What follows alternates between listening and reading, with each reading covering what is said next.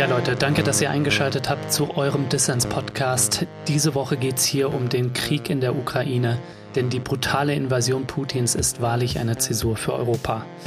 Im Dissens-Podcast möchte ich ein bisschen Orientierung geben zur aktuellen Situation in der Ukraine, zu den Hintergründen des Konflikts und zu möglichen Entwicklungen.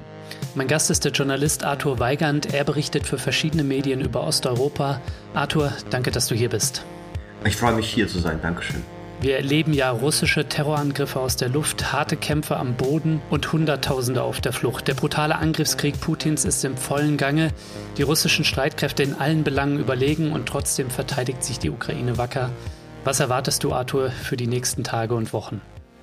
Die ukrainische Armee hat ja in der Hinsicht schon alle Erwartungen übertroffen in der Hinsicht, als dass sie sich so wacker und äh, stark gezeigt hat, sich ähm, auch vor allen Dingen Angriffe der russischen Armee abzublocken und so widerständig zu sein und die Bewegung zu verlangsamen.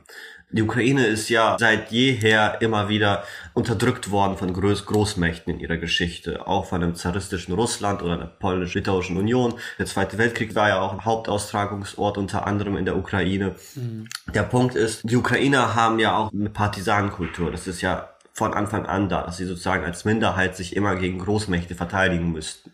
Ich glaube, aus ihrer kulturellen Identität schöpfen die Ukrainer auch sehr, sehr viel Kraft in der Hinsicht. Und deswegen vermute ich, ich vermute, dass diese Kämpfe noch Wochen, wenn nicht Monate dauern könnten. Das ist zumindest meine Position und meine Einstellung dazu. Mhm. Wir wissen nicht, was passiert, wenn jetzt die russische Armee es schafft, durchzubrechen und die Regierung absetzt. Das kann keiner wissen. Weil weiß nicht, ob da jetzt irgendwie eine Ersatzregierung sich bildet oder irgendwie ukrainischen äh, Truppen eine Partisanenkult aufbauen und dadurch immer wieder, wie zum Beispiel die französische Widerstandsbewegung im Zweiten Weltkrieg, immer Anschläge auf Infrastruktur verüben. Das können wir nicht sagen. Ich kann nur sagen, dass es in den nächsten Tagen harte Kämpfe wird. Ähm, ich könnte mir vorstellen, dass sie vielleicht sogar in die Monate gezogen werden, wenn ähm, die Waffenlieferungen weiter anhalten. Ob und wie es aufhört und ob jetzt die Ukraine siegreich davon geht, das kann keiner sagen. Ja. Du bist mit Freunden in der Ukraine in Kontakt. Kannst du uns vielleicht einen kleinen Eindruck davon geben, wie ihre Situation ist?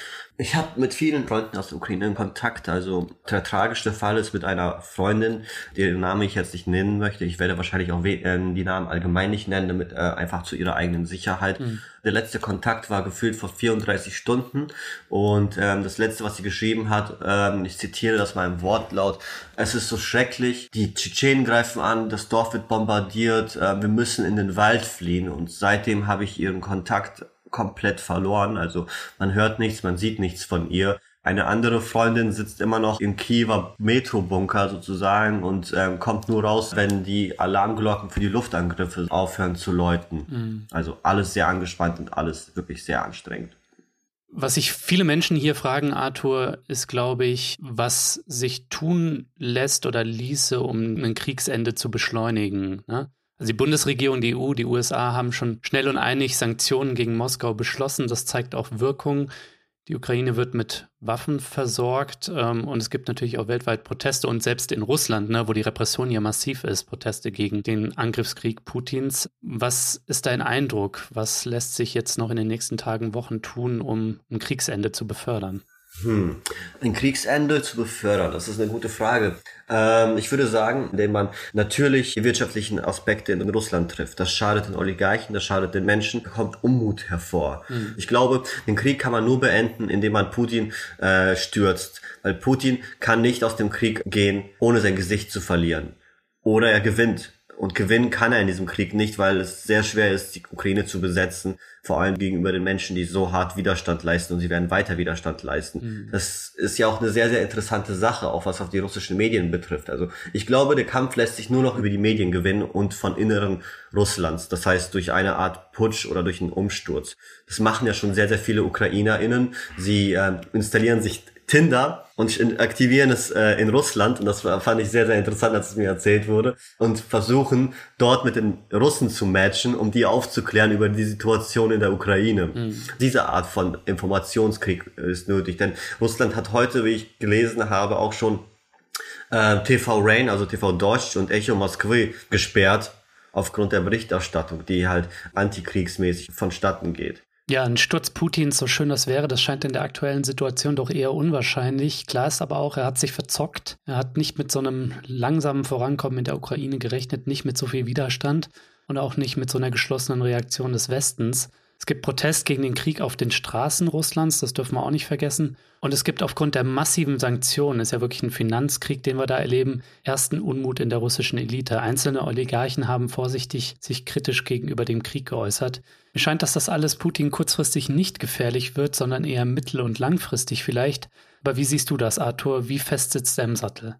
Es ist immer so eine schwierige Sache, das zu beurteilen, wie fest er eigentlich im Sattel sitzt. Also, wir haben natürlich Protest in sehr vielen russischen Großstädten. Ich meine, es waren 40 an der Zahl, äh, als ich das zuletzt gesehen habe. 6000 Menschen wurden verhaftet. Hm. Das Problem an der ganzen Geschichte ist, dass die Form von Protest und diese Anzahl von Protest nicht ausreicht, um ihn sozusagen vom Sattel zu fegen. Ich meine, als Nawalny ins Arbeitslager gekommen ist oder verurteilt wurde, gab es auch riesige und gigantische Proteste und es hat Putin nicht davon abgehalten, durchzugreifen und es hat ihn trotzdem nicht davon abgehalten, diese Proteste auch teilweise mit Gewalt niederzuschlagen. Okay, und die zaghaften Absetzbewegungen innerhalb der russischen Elite, die ich schon erwähnt habe, wenn die ihre wirtschaftlichen oder politischen Interessen von Putin nicht mehr gewahrt sehen, dann könnte es für ihn gefährlich werden. Was ist davon zu halten?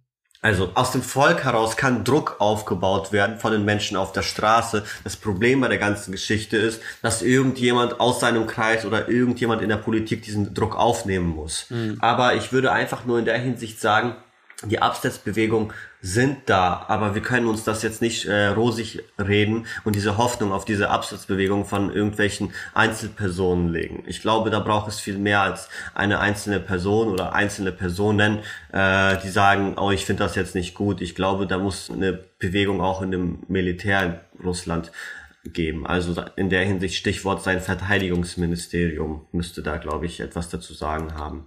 Ja, ich denke, wir können nicht davon ausgehen, dass Putin so schnell im Inneren gestürzt wird und eine volle militärische Eskalation des Westens kann natürlich auch keine Lösung sein. Deswegen gibt es viele Stimmen, die sagen, man müsse Russland an den Verhandlungstisch bringen und Putin einen gesichtswahrenden Ausweg aus dem Krieg ermöglichen, ähm, zum Beispiel Rückzug in den Donbass oder auf die Krim. Siehst du das als eine Option, so ein Agreement? Ähm, das Problem ist, dieses Agreement, da bin ich sehr, sehr kritisch, was das angeht, denn Putin hat ja bestimmte Ansprüche. Er möchte die Krim anerkannt haben und die Donbass-Region.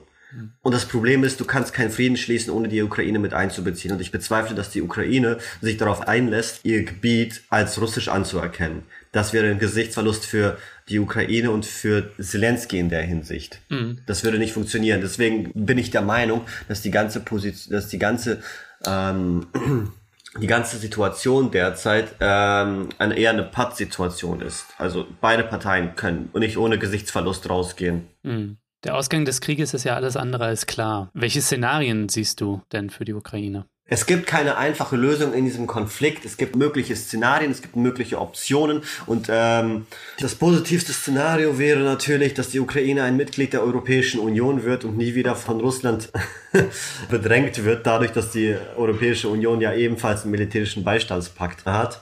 Auf der anderen Seite ist das negativste Szenario, dass aus irgendwelchen Gründen Putin es schafft, äh, die Ukraine einzuverleiben und es ein Teil Russlands wird. Mhm. Zumindest aus meiner Position wäre die beste Option, dass dieser Antrag, der gestellt wird, jetzt von der EU teil aufgenommen wird. Auf der anderen Seite ist die Problematik dahinter, dass man nicht abschätzen kann, wie die Reaktion Russlands drauf ist. Also wir sind alle sehr, sehr gerade in so einer Grenzerfahrung und ich glaube, ja. Äh, in jedem Fall wird die Ukraine bei jeder Verhandlung irgendwo verlieren und Eingeständnisse machen müssen.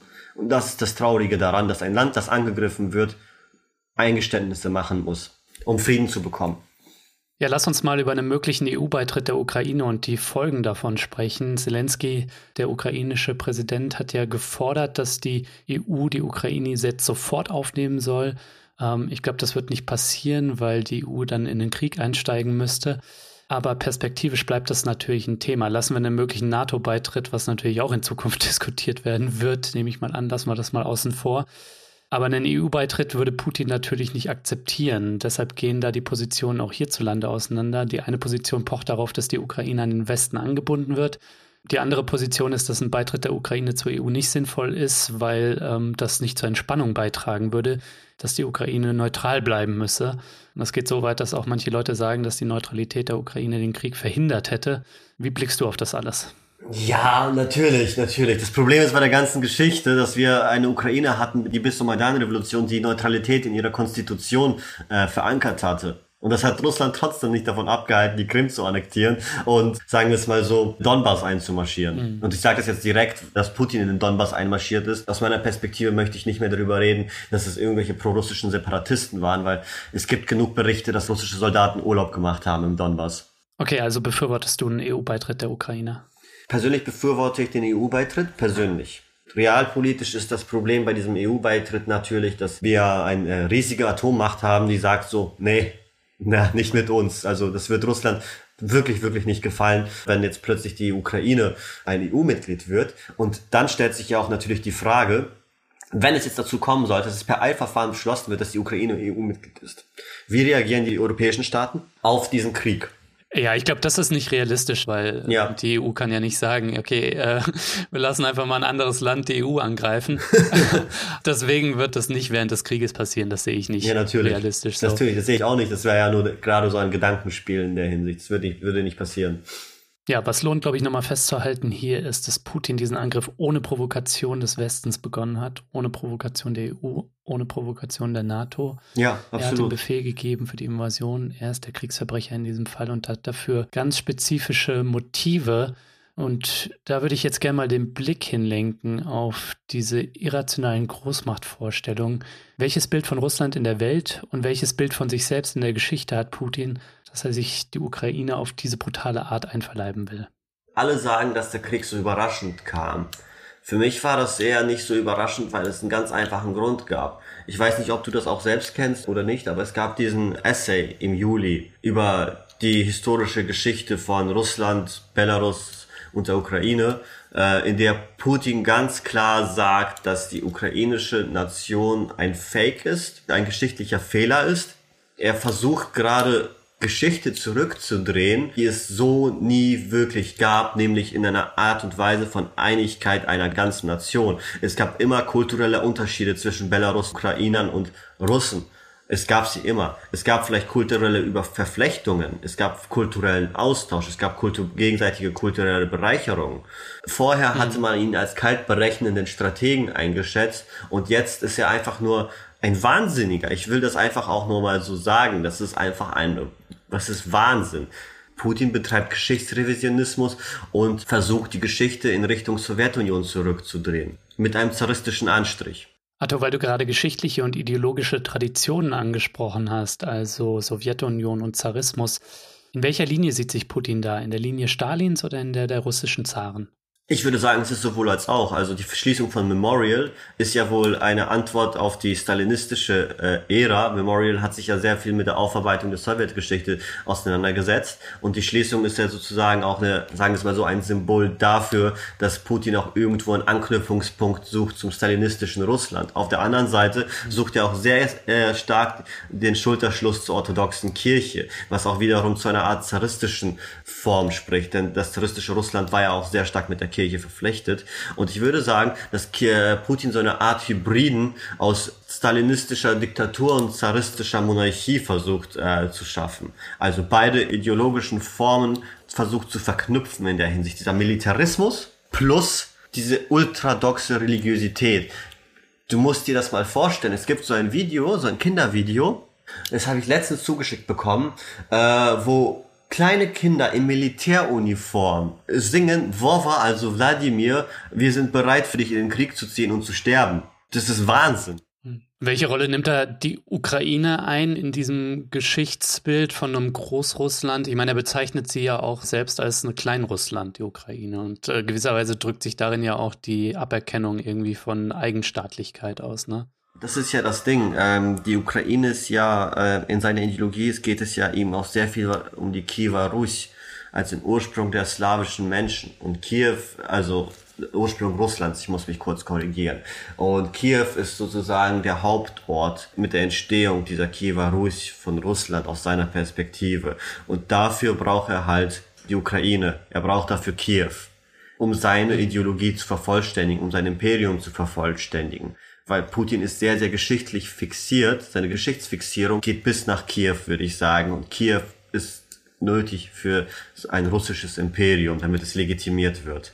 Genauso wie zum Beispiel Rom damals für die Römer sehr wichtig war als Hauptstadt, so in Anführungszeichen. Und Kiew ist sozusagen so eine kulturelle Hauptstadt. Ja, ich glaube, diese neoimperialen Fantasien von Putin, die werden zum Teil noch immer unterschätzt und manchmal sogar verharmlost. Also wenn wir uns zum Beispiel anschauen, wie Teile der Linken, also die ganze Wagenknecht-Gang, jetzt wieder alte Feindbilder ähm, rausgeholt hat. Der böse Westen, die böse NATO, die böse Bundesregierung ähm, und das trotz eines völlig unprovozierten Angriffskrieges durch Russland. Mich hätte aber noch interessiert, Arthur, welche Rolle die Demokratiebewegungen in den Nachbarländern Russlands bei Putins Invasion spielen. In Belarus, einem Vasallenstaat Russlands, wurde die Demokratiebewegung ja jüngst zerschlagen. In der Ukraine gab es die Orangenrevolution und ähm, an Georgien können wir uns auch noch erinnern.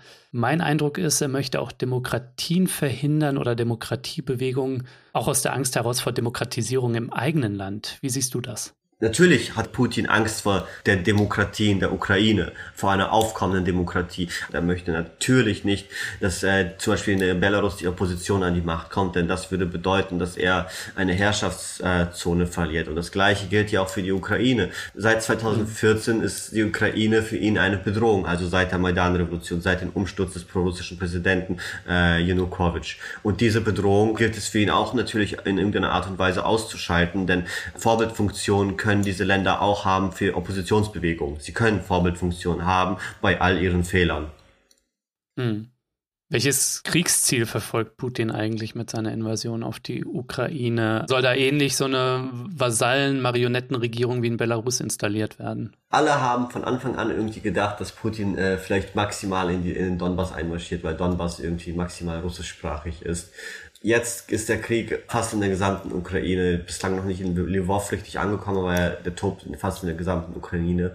Und ich könnte mir vorstellen, dass Putin einen Vasallenstaat daraus machen will. Das bedeutet, er muss die jetzige Regierung abschaffen, umbringen und entfernen und dort einen Protagonisten, eine Protagonistin hinstellen, die sozusagen äh, nach seiner Pfeife tanzt. Aber ich glaube, ich habe jetzt von einigen ähm, Leuten gehört, das ist natürlich alles unbestätigt noch, äh, gehört, dass selbst pro-russische Parteien sich jetzt von Putin abwenden, also die pro-russischen Parteien innerhalb der Ukraine sich von Putin abwenden, weil sie diesen Krieg absolut nicht gerechtfertigt finden. Und ich glaube, Putin wird es schwer haben, einen geeigneten Kandidaten für seinen Vasallenstaat zu finden.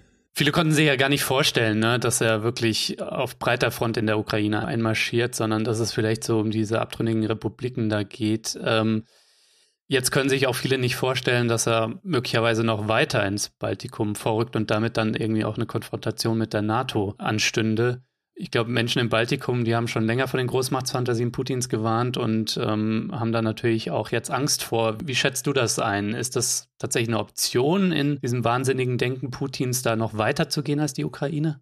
Also sagen wir es mal so, die Polen haben auch schon seit Ewigkeiten davon gewarnt. Die, waren auch total paranoid, was das angeht. Das äh, wollte ich nochmal kurz ergänzen. Mhm. Und nach dieser Aktion mit dem Angriffskrieg auf die Ukraine, das hat keiner erwartet in Westeuropa, Viele osteuropäische Staaten haben gewarnt, sie haben gesagt, ja, das und das könnte passieren. Und man hat ihnen nicht geglaubt in erster Linie. Beziehungsweise man wollte es nicht wahrhaben, dass Putin so denken könnte. Und ich glaube, und ich möchte nicht damit sagen, dass er jetzt wirklich die baltischen Staaten angreift. Ich möchte nur damit sagen, dass wer ein Angriffskrieg, wer so wahnsinnig ist, einen Angriffskrieg auf die Ukraine zu machen, hm. mit Atombomben zu drohen, von dem kann man auch erwarten, dass er auch plötzlich in der NATO einmarschieren möchte. Zumal, jetzt eine Andeutung, immer kurz vor dem 9. Mai, also Tag des Sieges über Nazi-Deutschland, ähm, sehe ich auch immer mal wieder in äh, russischen Staatsfernsehen äh, Berechnungen, wie lange es denn für die russische Armee, das ist immer so propagandistisch, heute, heutzutage bis nach Berlin braucht. Wie lange braucht es denn bis nach Paris? Und wie lange braucht es bis nach Washington? Ich will nicht damit sagen, dass er irgendwelche Weltmachtfantasien hat. Ich möchte nur sagen, dass der Militarismus sehr stark ausgeprägt ist in der Hinsicht, als dass man von Putin alles erwarten kann. Und man kann auch von ihm erwarten, dass er in die baltischen Staaten einmarschiert. Ja, ich glaube auch ein bisschen, wir müssen alte Gewissheiten abräumen, aber gleichzeitig scheint mir auch, dass wir vorsichtig sein müssen mit Blick auf Russlandpolitik und Außenpolitik, nicht in so ein Kriegsgeheul und so Aufrüstungsfantasien einzustimmen. Das beobachte ich jetzt in Deutschland mit Besorgnis, äh, dass die Wehrpflicht aus der Mottenkiste geholt wird und dass die Bundesregierung 100 Milliarden für die Bundeswehr ausgeben möchte, halte ich für nicht gut. Wie blickst du da drauf? Also es ist ja das Absurde, man muss sich das mal vorstellen.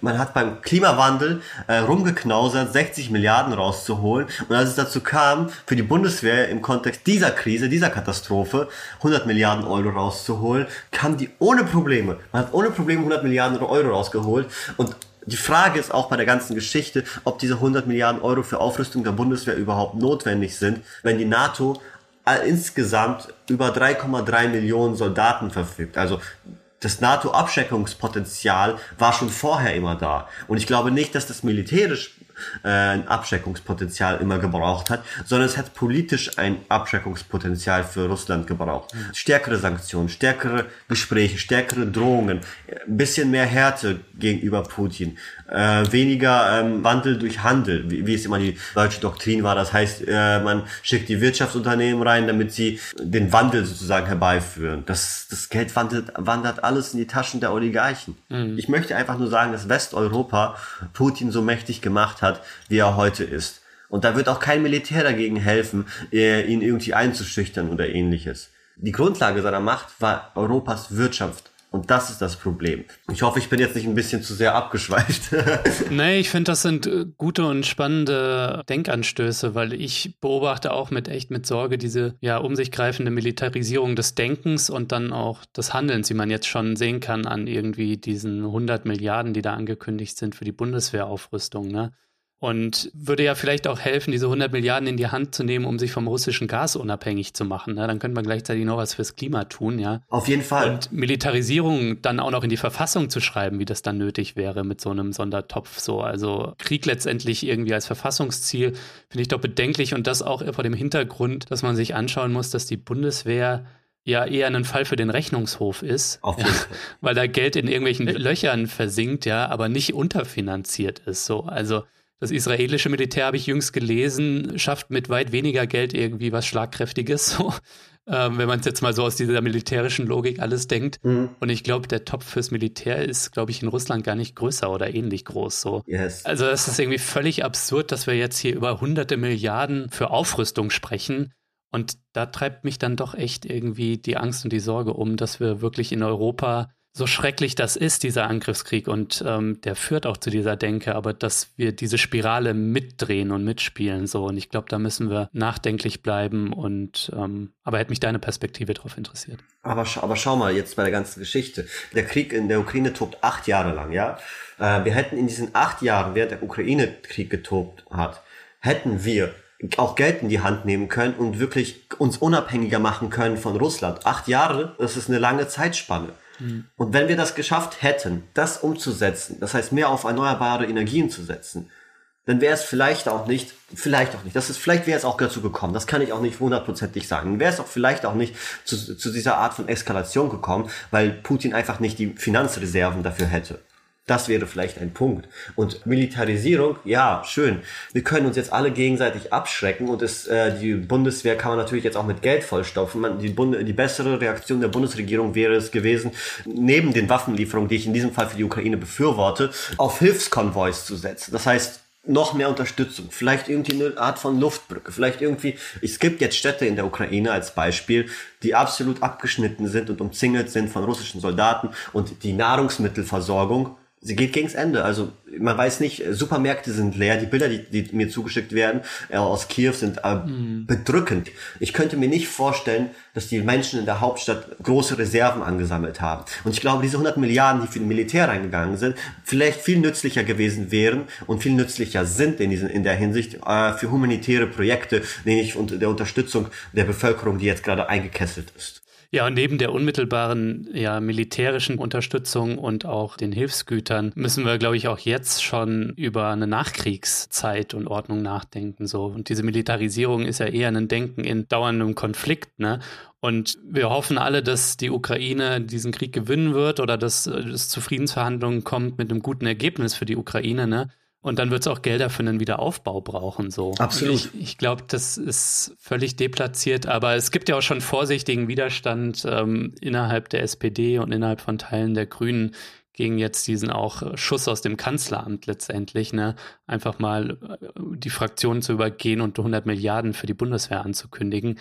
Ähm, also da hoffe ich doch sehr, dass unsere Parlamentarier und dass auch äh, die Zivilgesellschaft da Druck macht, dass wir da nicht in einen Aufrüstungswettkampf kommen zwischen dem Westen und, und Russland, also und äh, dem Westen und China und so weiter und so fort. Ne? Also ich habe persönlich so ein, so ein Gefühl, dass es im Kanzleramt eine Art von Kurzschlussreaktion gab, was die 100 Milliarden angeht. Man hat sich ja eine längere Zeit geweigert, die, der Ukraine äh, Verteidigungswaffen zu liefern.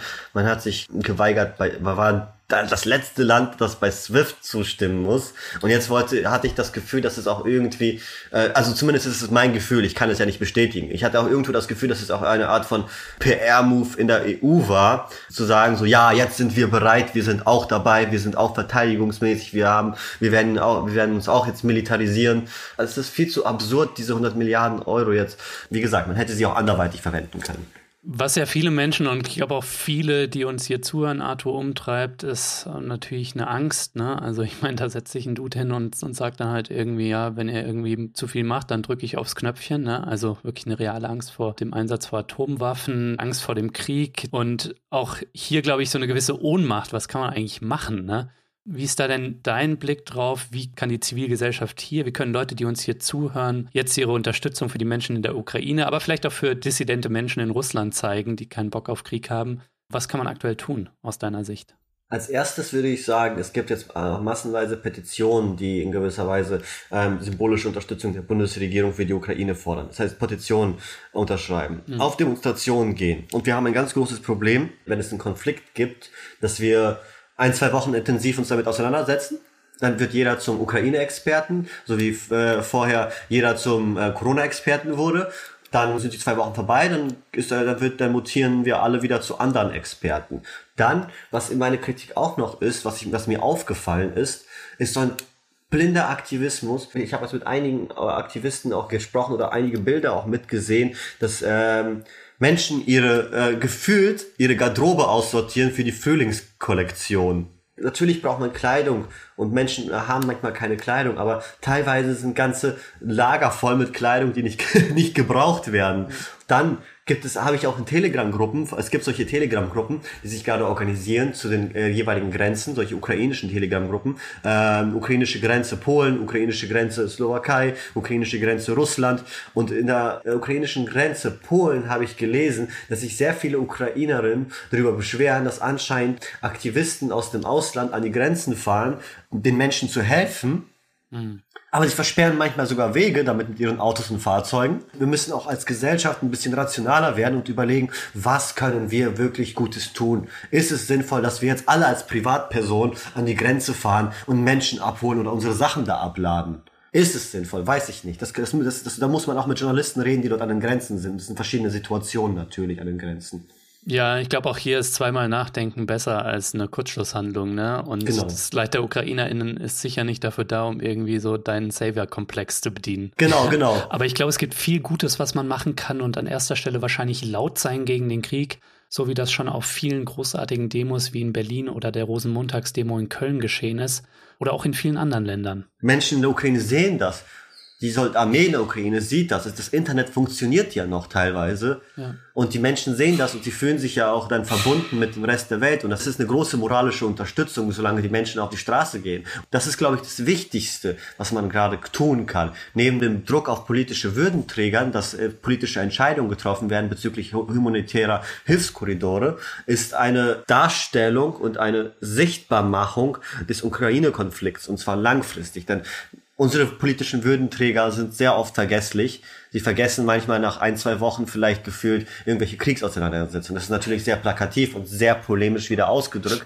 Aber das Wichtige ist in dieser ganzen Geschichte, sichtbar zu machen, aufmerksam zu machen und immer noch zu sagen, so, der Ukraine-Krieg ist nicht vergessen. Und das gilt auch für andere Kriege. Das gilt auch für den Syrien-Krieg. Das gilt auch für die Afga Situation in Afghanistan. Man sollte niemals das eine mit dem anderen aufrechnen. Und jetzt in dieser Form braucht auch die Ukraine unsere Hilfe und unsere Solidarität. Die Menschen dürfen nicht vergessen werden. Arthur, ähm, ich danke dir, dass du hier im Dissens-Podcast warst und ich danke dir für deine Einschätzung. Ich danke dir auch, dass ich da sein durfte.